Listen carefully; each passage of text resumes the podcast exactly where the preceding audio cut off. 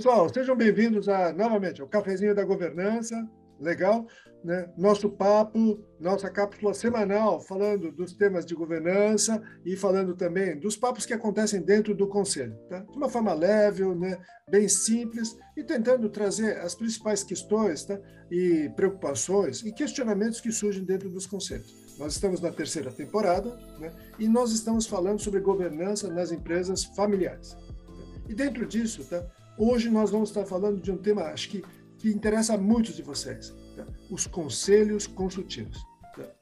Então, né, eu queria colocar aqui esse tema da, da questão de conselhos consultivos, tá?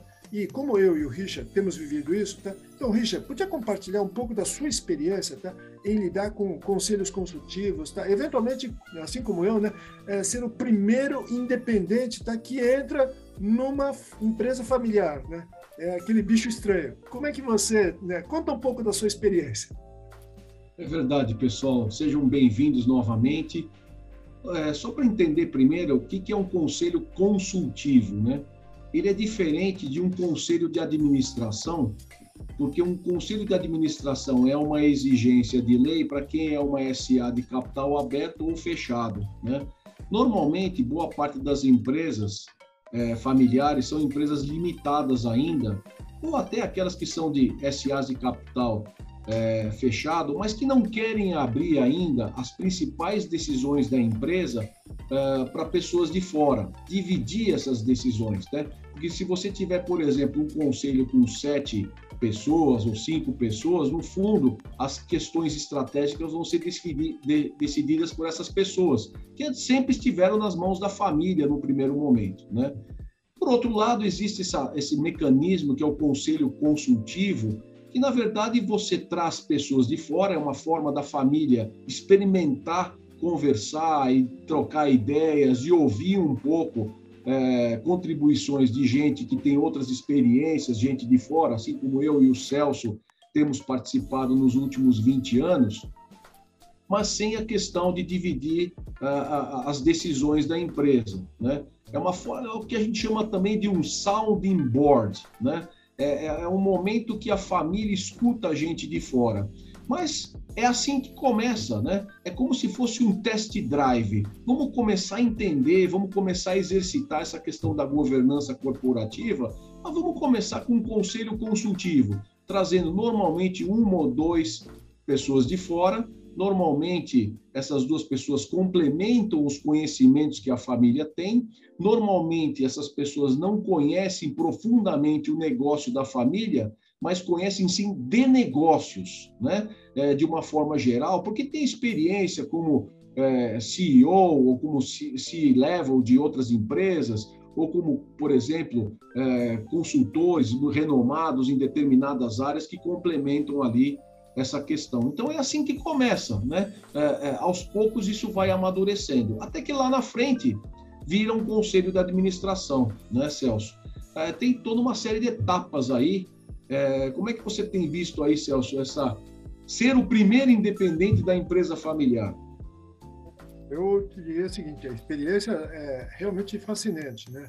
Uh, principalmente assim, né? Você pode imaginar que muitas vezes, né, em conselhos, né, chegar um japonês, né, é estranho, né?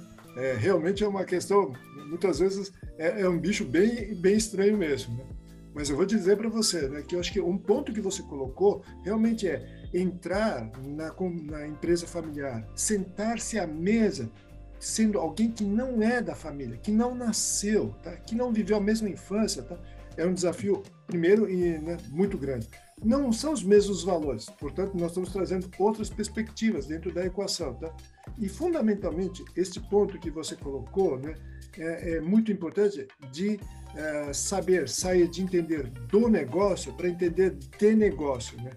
Parece uma pequena mudança tá, de uma vogal de O para E, tá, mas é um salto né, brutal, porque ao entender do negócio, a gente acredita que a verdade é só aquela, né?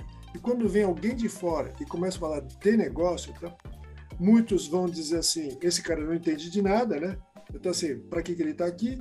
E outros, né, e principalmente aqueles que conseguem fazer a questão da sucessão e vindo de gerações, talvez da segunda, da terceira, já começam a dizer o seguinte: peraí, será que a gente deveria, então, começar, né, não só olhar, entender do negócio, mas entender cada vez mais de negócio? Acho que este é um tema né, que eu tenho visto muito na preocupação de garantir a perpetuação do negócio tá? e entender do de negócios, tá? e, ao mesmo tempo, garantir a sucessão geracional tá? para que isto aconteça tá? e tenha né, uma família empresária longeva. E você? O interessante, né, Celso, é que como eu disse, é um test drive, as coisas começam ainda de forma muito informal, né? É, as primeiras pautas de reunião são elaboradas, a gente de fora ajuda nesse sentido, a elaborar, por exemplo, também a ata da reunião, né? começar a cobrar os resultados do mês passado, começar a discutir a estratégia do, do, dos próximos anos. Então, a gente começa a trazer algumas formalidades, né? Algum, a gente até brinca a gente diz o seguinte, né, que quando tem gente de fora, é, a família se comporta melhor, né? É, é porque não traz a questão da, da, dos, das, das, relações familiares para dentro da sala de reunião. É como a nossa mãe fa falava quando a gente era pequeno: olha, vê se vocês se comportam hoje, porque nós vamos ter visita, né? Exato. Então, o conselho consultivo tem essa vantagem de a gente fazer um aprendizado a quatro mãos. Pessoal, é, são muitos os desafios nas empresas familiares, né? Estamos aí com, com essa terceira temporada tem, atendendo a uma série de pedidos que recebemos aí por e-mail, por WhatsApp, né? Por temas que são relevantes aí nas mesas dos conselhos é, das empresas brasileiras e estamos colaborando. Então, novos episódios, novas temporadas estão por vir aí.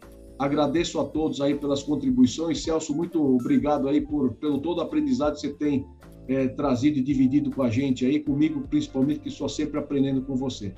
Não, peraí, gente. Né? Ficha aqui, né, né? mais do que companheiro, né? Nessa jornada nossa no cafezinho, tá? Então é o seguinte, todos aprendendo com todo mundo, tá? E é isso que é super bacana, tá? Então, pessoal, né, contribuam, mandem sugestões, mandem ideias, mandem perguntas, tá? Então, assim, estamos aqui. Né? Convida a gente para um cafezinho, né? Vamos eu e o. Celso tomar um cafezinho com você. Isso. Né?